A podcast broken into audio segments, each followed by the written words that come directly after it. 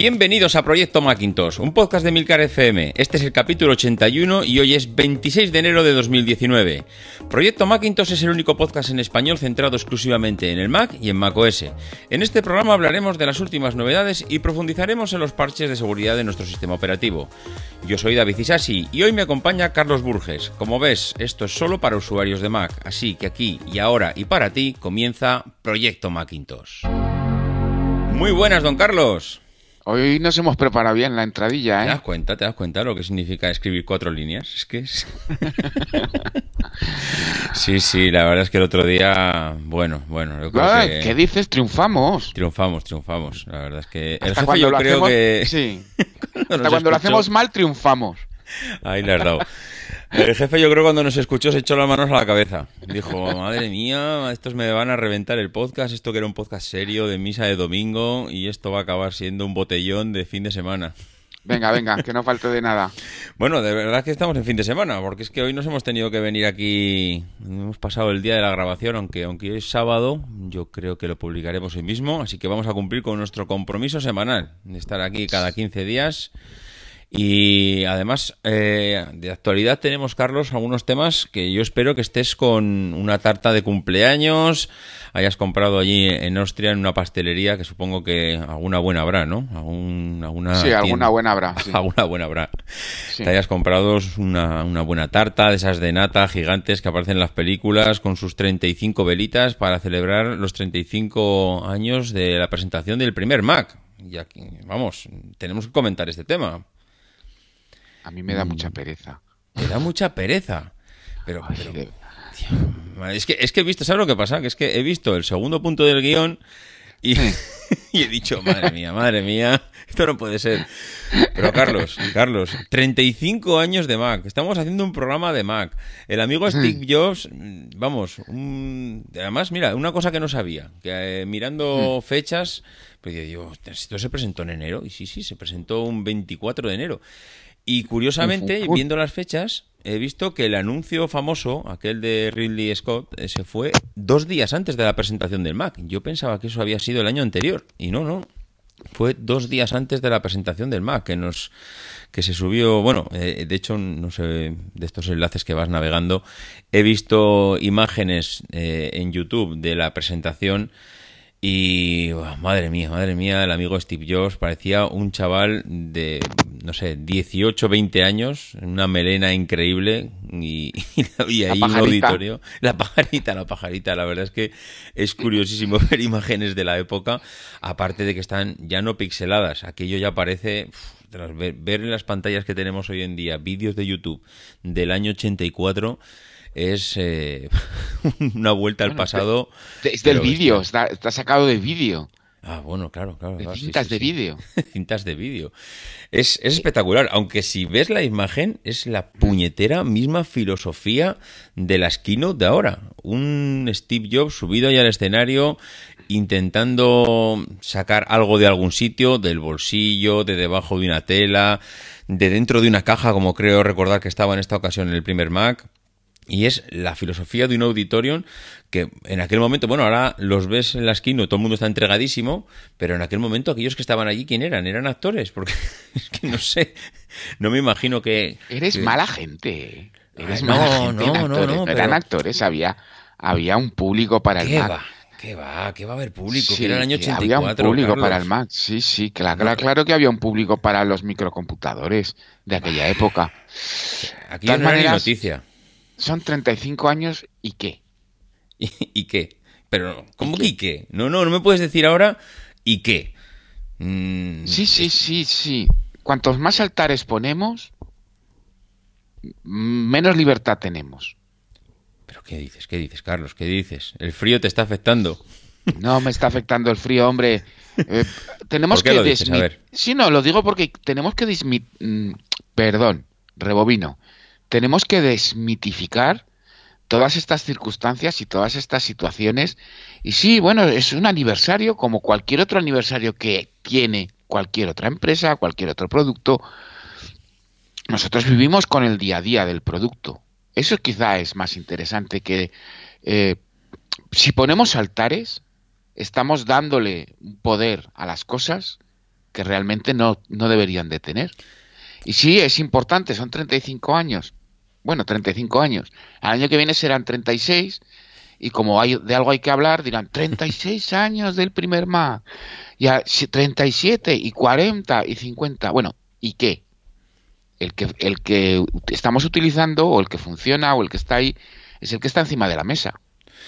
Hombre, sí, es el que está encima de la mesa pero no hay muchas compañías que puedan decir que tengan un producto que haya evolucionado durante 35 años seguidos. Eh, no, es, no es fácil encontrar un producto así. Y desde luego, si miras de dónde venimos, a dónde hemos llegado, desde aquel primer Macintosh 128K con su mm. procesador 68000 y con una resolución, bueno, resoluciones que eran de risa, a lo que yo diría que tenemos hoy en día como el top de la gama de ese Mac original, ese iMac Pro, son procesadores, unas resoluciones. 35 mm, años seguidos, Carlos, que no es tan fácil que yo. Que es verdad que será el año que viene 36 y luego 37 pero que no hay muchos productos que puedan continuar año tras año. Mm, pero es, que tampoco es el mismo producto. Es el mismo nombre. Será la misma marca, pero no es el mismo producto. Evidentemente, no es el mismo producto, pero es la evolución de ese producto. Y yo ahora mismo me pongo en situación de, no sé, las empresas eh, más tecnológicas que hay ahora mismo. ¿Microsoft puede decir lo mismo de algún producto suyo? Y no sé, y lo pregunto, ¿eh? No, va con segundas. ahora mismo. Hombre, pues eh, Windows. Windows? Su Windows? Entiendo que Windows podría. No sé cuántos años tiene, eh, pero me imagino que tiene que ser del estilo, ¿no? Sí, o MS2, por ejemplo o algún tipo de producto así. MS2 ha muerto. No, no, MS2 ya, a no ser que lo consideres como el germen de, Windows. No, pero es un producto, es un producto igual. O sea que básicamente eh, recordar con cariño tiempos pasados está muy bien. Poner en altares o crear mitos mm, es, muy complicado porque nos estamos atando a, a cosas cuando el futuro, cuando las circunstancias y cuando el mundo realmente evoluciona. Hombre, eh, sí, sí. La verdad es que yo creo que no podemos. Malo, soy, un hombre malo. Sí, sí, te estás portando muy mal hoy. Pero eh, a ver, yo no quiero negar que el futuro ya no está en estos equipos. El futuro, yo creo que todos somos conscientes que va por otros caminos. Pero tampoco creo que era lo que la gente decía hace cuatro o cinco años. Esa era post-PC que yo creo que a estas alturas ya todo el mundo teníamos que tener los tablets y los smartphones en la mano y haber tirado a la basura todos los ordenadores. Y tampoco ha sido así, Carlos. Los ordenadores yo creo que siguen vivos y van a seguir siendo vivos durante muchos años. Tienen un porcentaje muy pequeño de cuota de mercado, seamos sinceros. La gente no compra ordenadores, compra móviles, porque para lo mm. que tiene que hacer con el móvil es suficiente. Pero bueno, los ordenadores siguen allí, tienen su, ¿cuánto? Un 7, un 8% dentro del negocio de Apple, no creo que tengan más, no recuerdo, mm, creo que eran alrededor del 7%, pero siguen allí, siguen, siguen funcionando. pero, pero, de nuevo, sí, 35 años está muy bien, son 35 años, es estupendo, es maravilloso, mañana será otro día. bueno, pues mañana será otro día y lo que sí que ha sido el día esta semana es de, que Microsoft ha llegado a la Mac App Store con su, con su Office. Esto hmm. que, pues bueno, la verdad es que eh, no sé si decir, catalogarlo como noticia, mm, sin más, yo creo que si lo anterior decíamos que no hay, que mitificarlo, pues esto pues es un pasito más de, Microsoft para inocular ese sistema operativo dentro, bueno, sistema no, es sistema operativo, es, la suite de productividad. Básicamente, esto es una demostración eh, más de que Microsoft tiene, está haciendo mm, no lo mismo que Apple porque es diferente, pero sí se está convirtiendo en una empresa de servicios. Y entonces lo que le interesa es que sus servicios en forma de software, porque la versión que tenemos de Office en la Mac App Store es la versión de Office 365, que no quiere decir que tenga una suscripción. Bueno, la verdad es que no lo he mirado. Igual está por, en modelo suscripción, la verdad es que no lo sé. pero es la versión de software que se distribuye a través de Office 365, que es diferente. Em, ligeramente en algunos casos Mm, bastante amplia en otros de la versión de caja, por decir alguna forma, de la versión de descarga, que con el tiempo desaparecerá. Creo que esta es la 2019, como tal, es la última versión, y a partir de eh, todo lo que venga detrás será Office 365. Pero es importante ver cómo a Microsoft eh, eso de que el producto tiene que estar en mi plataforma ya no le interesa en absoluto.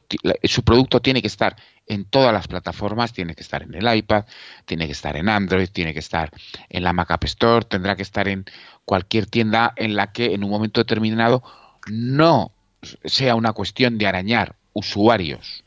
Perdón, no sea una cuestión de arañar dinero, es una cuestión de arañar usuarios y de establecer una base de usuarios. Esa es la filosofía que estamos viendo con este nuevo mm, CEO, bueno, ya no tan nuevo, que a veces me recuerda a ti. Entiendo que por el pelo, ¿no? Os, dais una no y por el físico. Yo, creo que os dais una Por el físico, madre mía. bueno, bueno. Y, es un paso, yo, yo, considero que es bastante importante porque realmente de ese, de ese precio de venta al público, Apple se está llevando allí una tajada de un 30. Así que no es ninguna tontería. Hombre, lo que están haciendo ahora mismo en, Apple con prácticamente este extrapolar todos los servicios allá donde pudieran llegar con el tema de las televisiones Samsung, mm, yo creo que han llegado, bueno, en este caso creo que eh, eh, Microsoft se les ha adelantado. Yo creo que este Nadella ha, sido mucho más visionario en este caso que el amigo Tim Cook. Yo creo que ha sabido y supo ver en su momento, mm, supo retirarse de los teléfonos y ha sabido retirarse ahora de los asistentes inteligentes con el tema de Cortana, lo que ha salido esta semana en noticias. Pero esto, mm, vamos, eh, le ha llevado la delantera a Apple para mí claramente y ahora está intentando mm, Apple recuperar el tiempo perdido.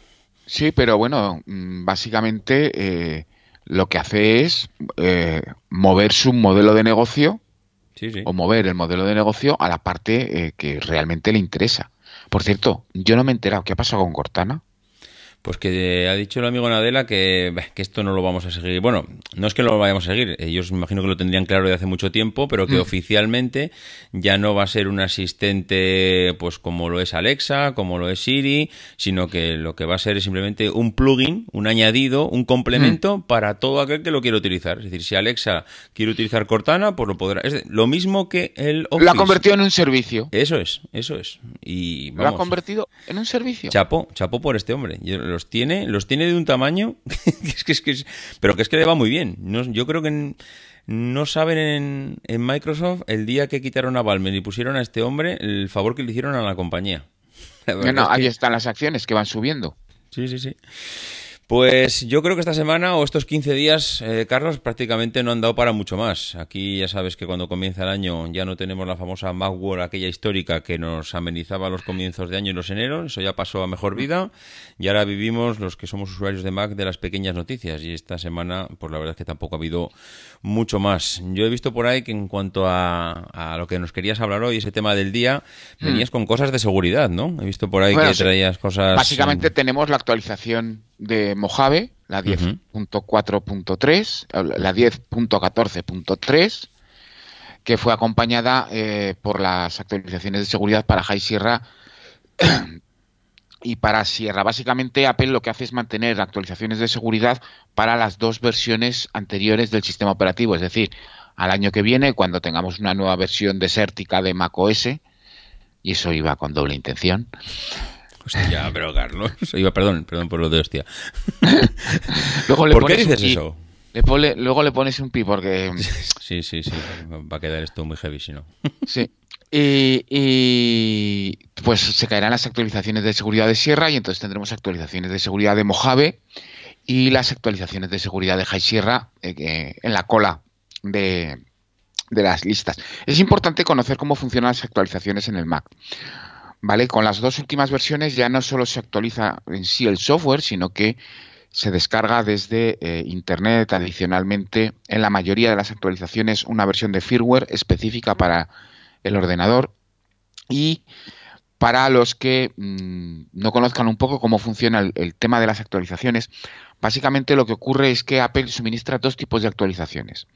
La primera es la actualización Delta, que es la actualización pequeña, por llamarlo de alguna forma, porque es un giga, una cosa así, que es la que se suministra a través de la, eh, del sistema de actualización de software. Entonces, básicamente lo que hace esa actualización es leer, lo que hace el sistema es leer qué versión del sistema tenemos y a continuación nos entrega una actualización que en muchas ocasiones está personalizada específicamente para el modelo, en algunos detalles específicos, en, la mayoría de los casos, ¿no? Y eh, básicamente nos entrega, bueno, las diferencias que hay entre la versión, por ejemplo, en este caso hubiera sido la .2 y la .3, es lo que se llama una actualización delta.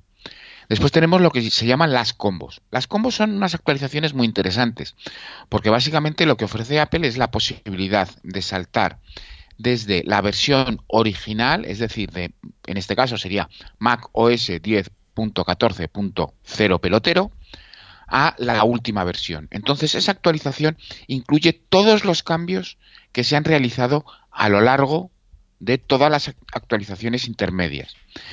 De hecho, las actualizaciones combo suelen ser muy útiles para solucionar problemas. ¿Por qué? Porque básicamente sobre una supuesta versión estable ya he vuelto a decir una cosa mala. Mm. He dicho supuesta. Soy un hombre malo. sobre una supuesta versión estable del sistema, damos un salto a la última versión y lo que se hace es añadir, modificar y cambiar todos los archivos que corresponden eh, durante todos esos pasos.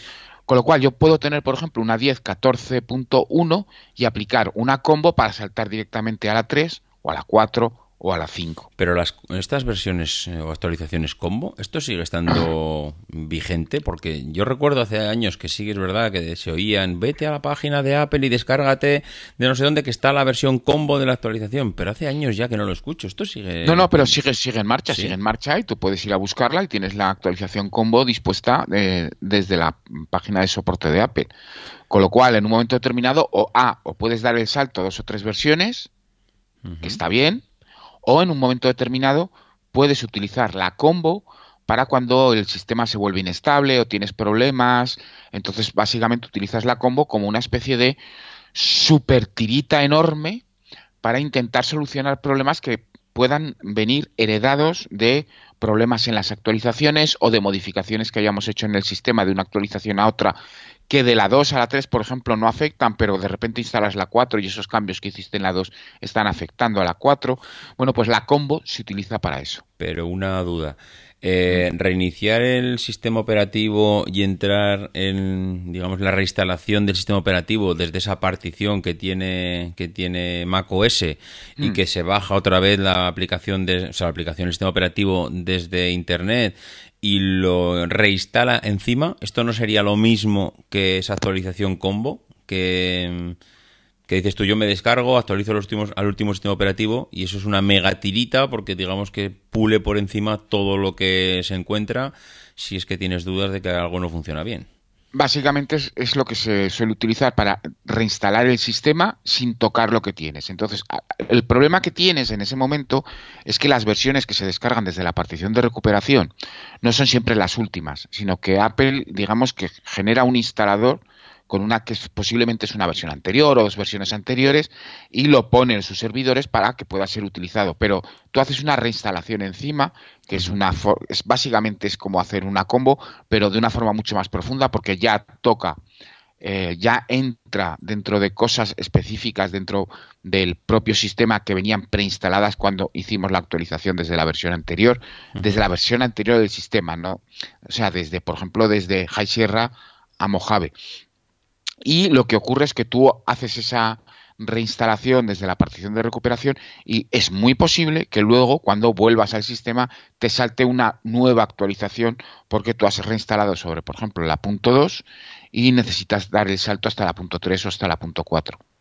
Mm, ya, ya, ya, ya. Ya veo cómo va, el tema. Y el tema este de los... Eh, los parches estos de seguridad? Estos... Bueno, los parches de seguridad es bastante interesante, ¿eh? sobre todo porque eh, Apple lo parte en tres, es decir, tenemos los parches de seguridad que se incluyen dentro de la actualización, después están los parches de seguridad específicos para las dos versiones anteriores del sistema operativo. Y básicamente Apple tiene una política de seguridad un tanto rara, en el sentido de que... Eh, Puede que haya problemas de seguridad que no ha tocado específicamente y que se han hecho públicos por alguna razón u otra, pero junto con la eh, actualización, eh, con cualquier tipo de actualización, eh, actualiza o crea o añade información sobre los problemas reales que se han actualizado dentro de esa actualización de seguridad. Entonces, hay una página que suele añadir a los a las, a las notas de la actualización en la que hay una lista de las diferentes eh, actualizaciones de seguridad que se han hecho. Generalmente esta lista viene eh, marcada eh, por cuatro puntos importantes y tampoco hay mucha información adicional. Básicamente define qué es el componente del sistema que se ha actualizado, por ejemplo, Bluetooth, dice para quién está disponible, available for, que suele ser, pues por ejemplo, pues, eh, en, este caso, en la última actualización, era para eh, Mac OS Mojave 10.4.2 y para High Sierra 10.13.6. Te define qué es el impacto. El impacto es lo que se puede hacer utilizando esa, eh, esa vulnerabilidad. Apple no explica cómo se, qué hay detrás de esa vulnerabilidad.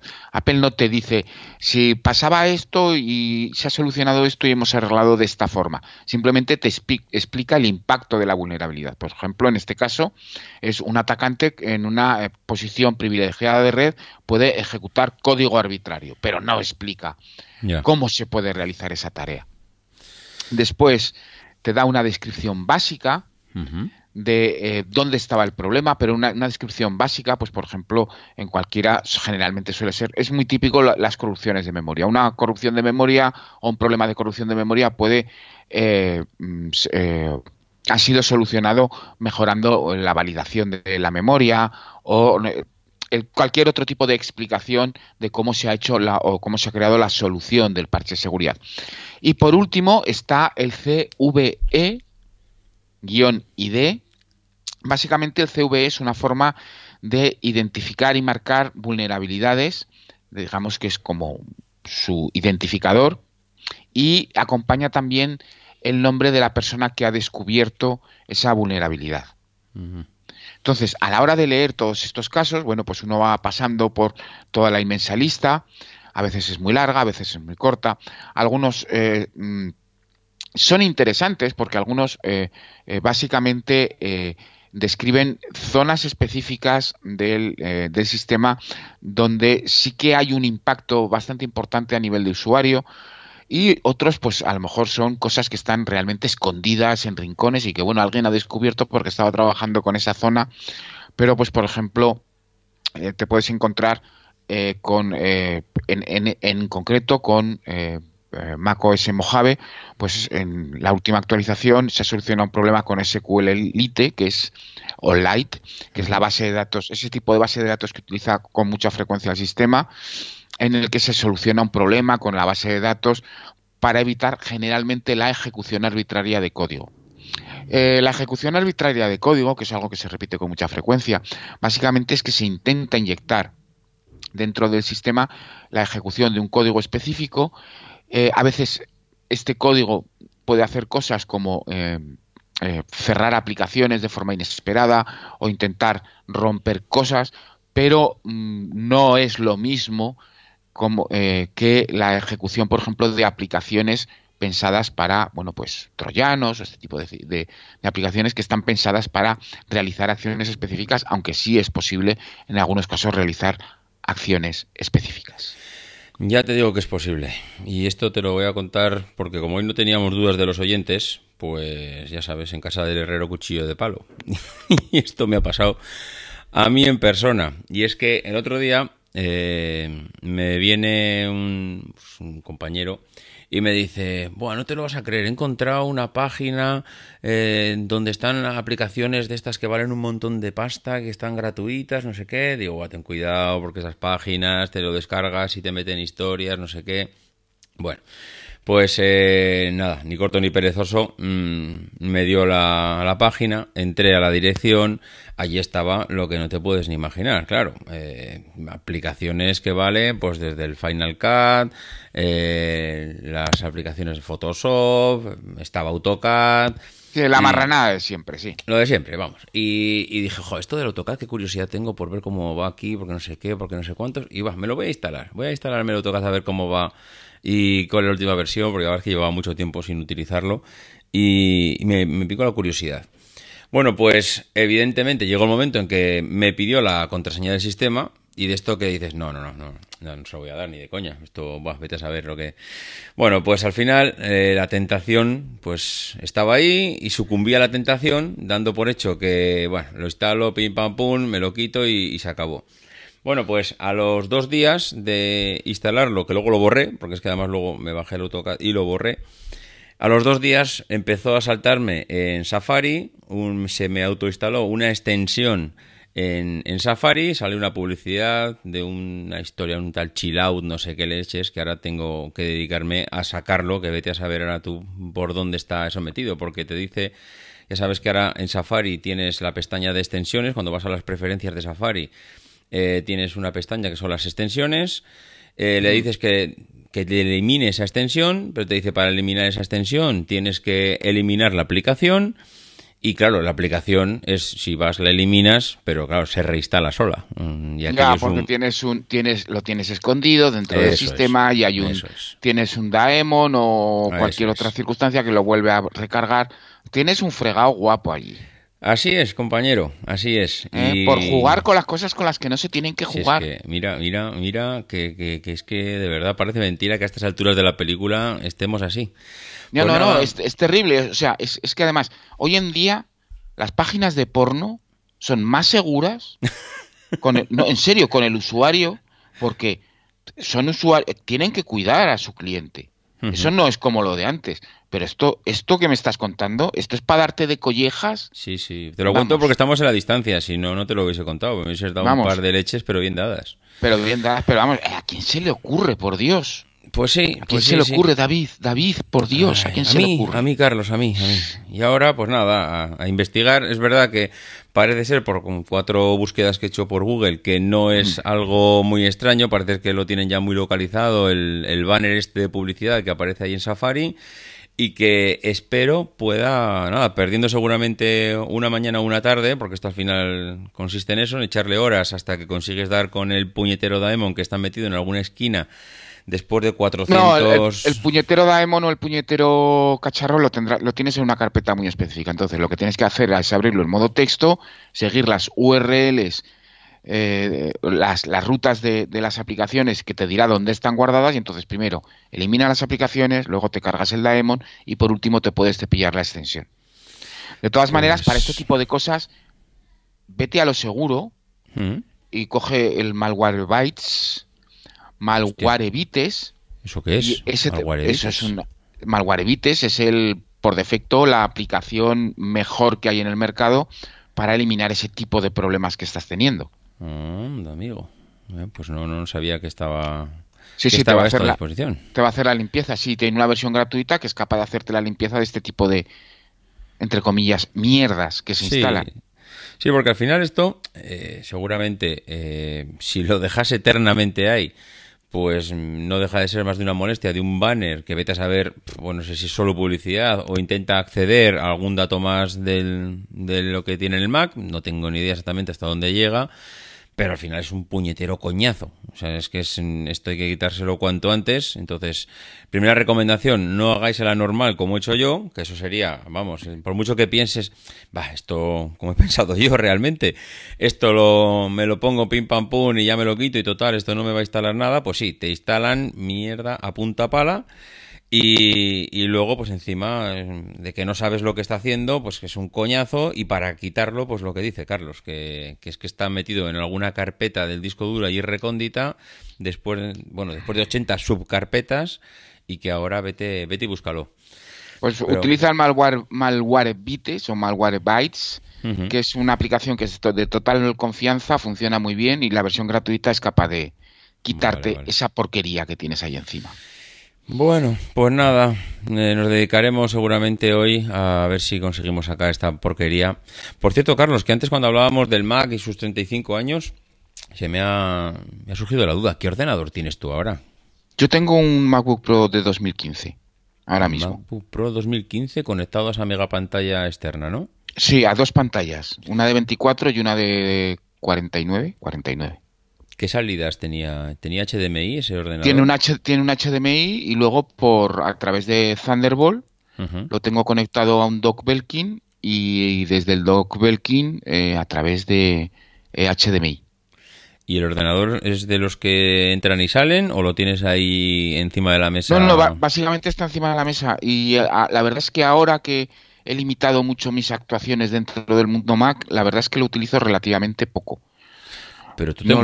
que tú tienes, haces viajes, te mueves, no... Mm, sí, pero si me muevo, me muevo casi siempre eh, por viajes de trabajo. Entonces me llevo el portátil de trabajo, que es un ah, es, un MacBook Pro de 13 pulgadas. Entonces llevo el MacBook Pro de 13 pulgadas, a lo mejor llevo, el iPad y con el iPhone. Entonces, mm, básicamente como estoy medio retirado de muchas cosas, bueno, pues con el iPad para las cuestiones personales voy que me mato.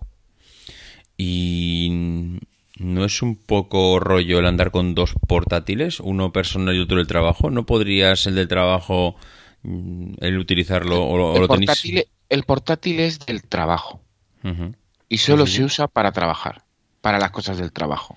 Y no mezclo allí cosas personales y el mío personal pues es para, mis cosas. No, digo porque hay empresas que sí que te permiten... no, y en eh, esta te lo permiten, pero yo no quiero utilizarlo. Sí, pero no quieres mezclarlo. no, no quiero mezclarlo. Una cosa es el ordenador del trabajo, con las cosas del trabajo y sus cosas del trabajo.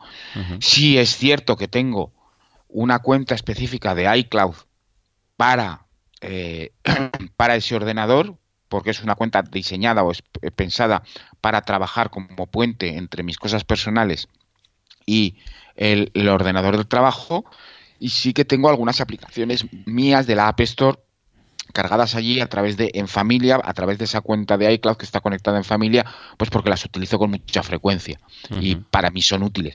Pero lo del trabajo está totalmente separado de lo de eh, casa, por decir de alguna forma, para evitar precisamente que esa información se mezcle y y bueno, se filtra. Pues sí, sí, sí. Al final el tema de las informaciones, cuanto más separada en este lo personal de lo laboral, suele ser mejor. Lo que pasa que oh, hay veces que tener que estar con tantos equipos de un sitio a otro y además son equipos pues que uno se carga con USB-C, el otro se carga con el MagSafe, el otro lleva un adaptador, un dangle de no sé qué. Pues, no sé, al final acaba siendo un poco rollo el andar con dos versiones, pero la verdad. Ya, bueno, pues al final, yo por ejemplo, si tengo que viajar, que hago un viaje, yo qué sé, eh, en el que ya va a ser más tiempo, que llevo mis cosas personales, por lo que sea y tal, tengo que llevar los dos portátiles, que me ha pasado. En, eh, el, truco, por decir de alguna forma, es no utilizar una, mochila estándar, sino que lo que tengo es una maleta de esas ejecutive con ruedas, entonces puedes meterlo allí todo y no vas cargado como una mula. O sea, tú te vienes a España y te vienes con dos portátiles. Claro. Sí, ¿eh? Ah, madre mía, madre mía. Y dos portátiles, el iPad el teléfono. No, entonces el iPad se queda en casa, porque si llevo el portátil, el iPad se queda en casa y solo llevo el teléfono. De hecho, dos teléfonos. Dos teléfonos, el de trabajo y el personal. Uno, que está metido con cosas de trabajo y luego tengo uno aparte que lo utilizo para otras cosas. Madre mía, tendremos que ver esa maleta, ¿eh? Cuando la próxima vez que viajes a España pues y montes maleta. Te sorprenderías de las pocas cosas que llevo. ¿Pocas? Pocas, muy pocas. Llevo lo justo, lo mínimo. Eso de por si acaso no funciona. Porque lo único que haces es ir cargado, pero de montones de cosas que luego no vas a utilizar. Entonces, va el portátil, va el cargador, va algún sistema de almacenamiento sencillo y, los ratones y no mucho más, ¿eh? Mm, no sé, no sé. Ya solo que ver los cargadores, los portátiles, eh, Cargadores de teléfono, no sé no, cargadores de teléfono no, porque para eso compré uno que tiene cuatro salidas USB, con lo cual llevo un ah. cargador que tiene cuatro salidas USB y básicamente con eso cargo todo lo que tenga que ser USB. Va el portátil de 15 con su, con su eh, cargador. No llevo el cargador del de 13, porque como no utilizo los dos a la vez, ah, generalmente, entonces utilizo siempre solo un cargador para los dos y, y, no mucho, una memoria USB grande de 128 gigas y los dos ratones, eso sí, porque es muy incómodo estar desconectando el Bluetooth de uno para pasarlo al otro y un par de eh, los cables para cargar el iPhone y, no mucho más, ¿eh? ¿Usas, ¿usas USB? ¿Eres usuario todavía de, USB o a través de la nube y carpetas en red No, no soy usuario de soy usuario de USB. En este momento, por ejemplo, al de 15 tengo conectado tres discos. Madre mía, bueno, pero esos tres discos son estáticos, esos no te los llevas cuando vas de viaje. No, me llevo uno, uno que es un SSD. Mm, o sea que sigues teniendo copias o copias o información en formato físico. Sí, claro, lo tengo en un formato. físico. Hombre, por ejemplo, la biblioteca de, de música son 300 gigas. Madre mía y aunque utilice Spotify últimamente más que la propia biblioteca, pues la biblioteca siempre la tengo allí y la, quiero utilizar o la, necesito utilizarla. Y tengo allí a lo mejor otros datos porque el, portátil viene con un disco de 500 megas, entonces tener un, tera más ahí en SSD, pues ayuda un poquito. Pero vamos, no me llevo mucho más, ¿eh? O sea, no te creas que aquello He visto por ahí anuncios además de, maletas estas que te siguen por los aeropuertos. Te imagino mm. así, ¿eh, Carlos? Te imagino eh, por el aeropuerto y la maleta siguiéndote. No, no, llevo una, ejecutiva de, creo que es una American, no me acuerdo cómo se llaman, American no sé qué, que es la marca blanca de Samsonite. Sí. Que funciona muy bien con unas dos ruedecitas y me sobra, me sobra para llevar como buen viajero dentro de la maleta que, que llevas, que digamos que no facturas si no tienes que facturarla, una muda y un par de cosas más de ropa y tal, por si acaso te pierde la maleta, y, pero llevo de lo que es tecnología, nada, va metido en una bolsa además, ¿Ah, para que si te, sí, claro, sí, en una bolsita como de rejilla metálica, para que si pasa cual, o sea, te están mirando las maletas, tú abres la maleta, sacas la bolsa y van todos los cables y todo ahí metido. No tienes que empezar a sacar cosas de aquí y de allá. Y los portátiles y ya está, ya no hay más. A ver, a ver, a ver, explícame eso de la bolsa porque mm, no me ha quedado claro. Lo llevas metido portátiles y cargadores y todo. Sí, sí, no, a ver, los portátiles van, eh, va el portátil, o el, portátil o lo que sea, va puesto allí, y luego, de la misma forma que cuando tú facturas, tienes que facturar la maleta y, te hacen llevar una bolsa de plástico para llevar ciertas... Eh, mm, ciertos líquidos con una limitación de 100 mililitros. Yo tengo una bolsa que es como de rejilla metálica, que es entre metálico y plástico, no lo sé, es una eh, que básicamente tiene el mismo tamaño y allí dentro van los cables, el ratón, el cargador, entonces todo lo que no entra en esa bolsa no me lo llevo. ¿Qué pasas en el sistema de seguridad y te dicen algo? Tú coges la bolsa como es transparente, se ve lo que hay dentro, sacas la bolsa y la pones allí. No tienes, mm. que, no, no, tienes un mogollón de cables ni un montón de cosas allí metidas dentro de la mochila o reordenadas por bolsillos, que es un follón. No, lo llevo en una bolsita todo, entonces, pum, lo sacas y lo pones encima de la bandeja y ya está. No, pues está bien pensado, ¿eh? Porque sé, claro, yo es que cuando has hecho lo de la bolsa, yo suelo utilizar las esquinas de la de la maleta, esos rincones que al final, pues mm. Mm, donde no hay nada, y pues ahí en un rincón meto un cargador, en el otro meto eh, el adaptador de no sé qué, y al final va todo redistribuido en 40 sitios por la maleta. Pero claro, claro, y mm, pues esto lo llevas dentro en la bolsita, lo llevas con, con la maleta que facturas, con lo cual que te dicen que tienes que sacarlo todo. Sacas el portátil, quizá el otro portátil, sacas la bolsita y es que no sacas mucho más. Sí, sí, que lo tienes bastante recogido y preparado. El iPad, como mucho. Pues eh, no sé, estas cosas a mí me molan, el saber cómo utiliza la gente por pues, los equipos, cómo se los lleva, cómo va de viaje con ellos, qué, accesorios. La verdad es que ese tipo de cosas porque suelo aprender bastante. Y mira, ya me has dado una idea con el tema ese de la maleta y llevar una bolsita, los, eh, los cargadores y los cables. Si vas, si, vas con tecnología y tienes que volar mucho y tal, es una maletita de estas con ruedas, de estas de tipo ejecutivo, que se llevan, que llevan un asa alta para poder llevarlo y entonces tienes, la bolsa, tienes los portátiles dentro y luego tienes que, tiene que tener un bolsillo que se pueda abrir y cerrar en la parte exterior, porque justo cuando vas a entrar al nivel de seguridad lo que haces es, abres ese bolsillo, dejas ahí dentro las llaves, eh, si llevas llaves, las monedas, el Apple Watch, el no sé qué, el, el, móvil, lo metes todo allí y lo dejas todo allí encerrado. ¿Por qué? Porque es que así no lo tienes que dejar por las bandejas y pasa directamente con la bolsa.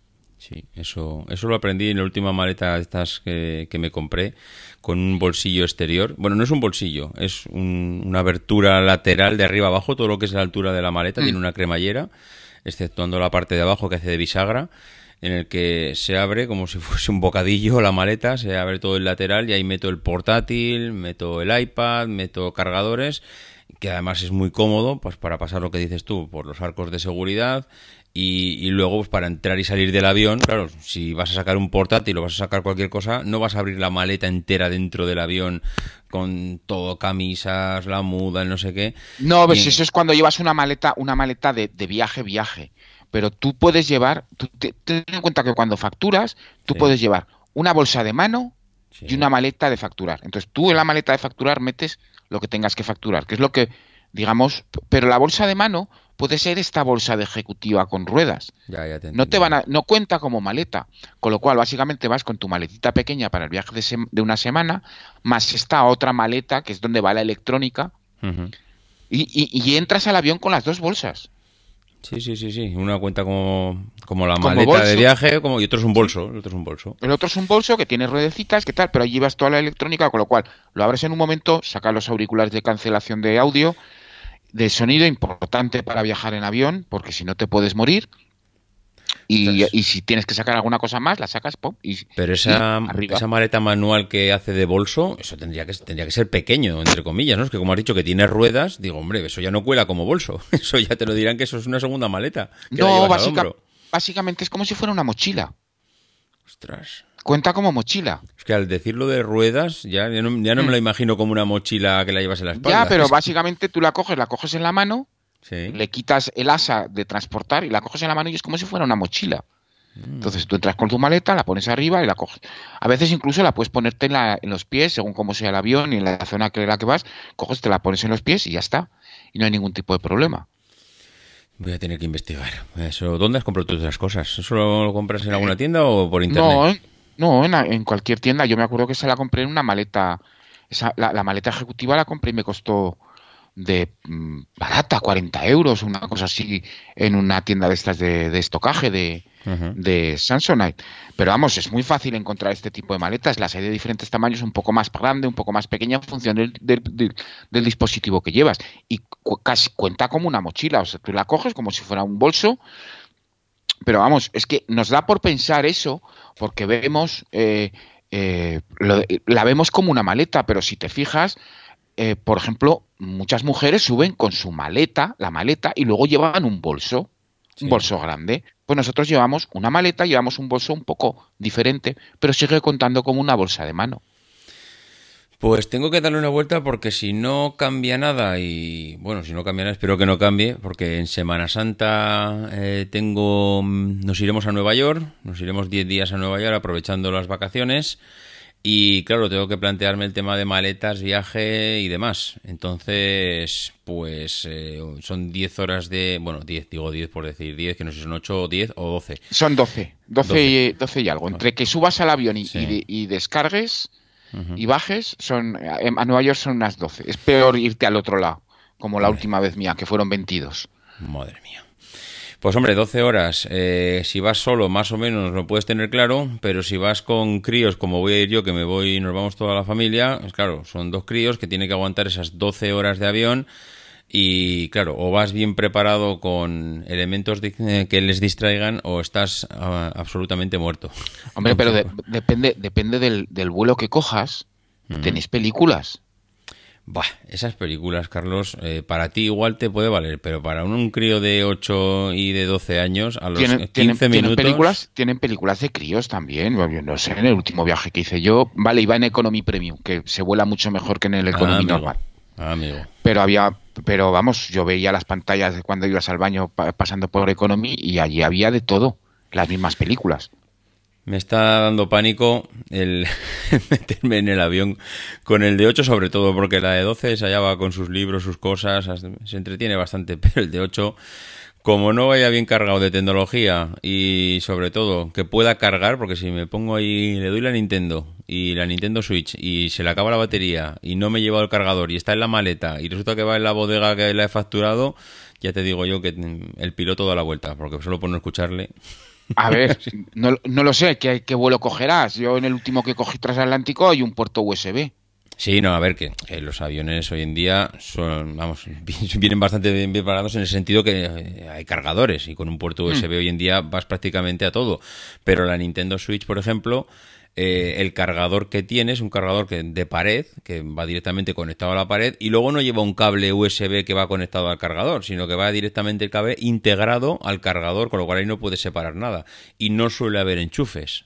No. Mm, eh, en el AVE sí, en el AVE sí que te encuentras enchufes y tú puedes cargar y lo que quieras, pero en un avión normalmente lo que dices tú, suele haber puertos USB y o no, no sé, claro, eh, tampoco es que me pase todo el día volando. Pero es diferente, que hay que plantearse un poco en un viaje largo qué tecnología el llevas. Enchufe no te vas a encontrar. No, ¿verdad? En el avión, no, ya te digo yo que no. es que no me suena de haber visto enchufes. Me suena de haber visto algún USB, eso sí. Algún USB para meter ahí algo y, y cargar. Y eso sí que he visto. Pero claro, un dispositivo, un ordenador te aguanta pues 4 o 5 horas en función del que lleves. Una consola, pues si le estás dando caña de estas portátiles, también te puede aguantar, yo qué sé, 5 mm, o 6 horas, pero poco más. Como no tengas un plan B, se te puede hacer un poquito largo el viaje. En fin, don Carlos. yo creo que por hoy suficiente. Mm. Vamos a hacer la comida. Hombre, eso fastidies. ¿A qué hora comes allá tú? A las 12. ¿eh? a las come europeo. Claro, comemos a las 12. Madre mía, a las 12. ¿Para qué hora te has levantado? Uf, no, no lo digo que os dará un parrus. Pero muy pronto. muy pronto. Sí, muy pronto. Sí, porque aquí te echas muy pronto a dormir. Yo me echo a dormir a las nueve o por ahí. Con lo cual, cuando llevas seis horas o siete horas dormidas, te levantas a las tres a las cuatro madre mía, madre mía. Claro, a las doce de la mañana mm, me comería un cordero. Ay, señor, qué vida llevas. Qué vida llevas, compañero. Bueno, pues lo dicho, que un abrazo, que nos escuchamos en 15 días, ¿vale? Adiós, adiós a todos. Un abrazo a todos. Aquí termina Proyecto Macintosh. Gracias por el tiempo que habéis dedicado a escucharnos. Tenéis nuestros datos de contacto en emilcar.fm barra proyecto Macintosh, donde también esperamos vuestros comentarios. El próximo programa será dentro de 15 días y hasta entonces no dejéis de visitar fac medio maccom para manteneros al tanto de tutoriales, novedades e información sobre el Mac y Mac OS. cover of their final issue was a photograph of an early morning country road, the kind you might find yourself hitchhiking on if you were so adventurous. Beneath it were the words, Stay hungry, stay foolish. It was their farewell message as they signed off Stay hungry, stay foolish. And I have always wished that for myself. And now, as you graduate to begin anew, I wish that for you. Stay hungry, stay foolish. Thank you all very much.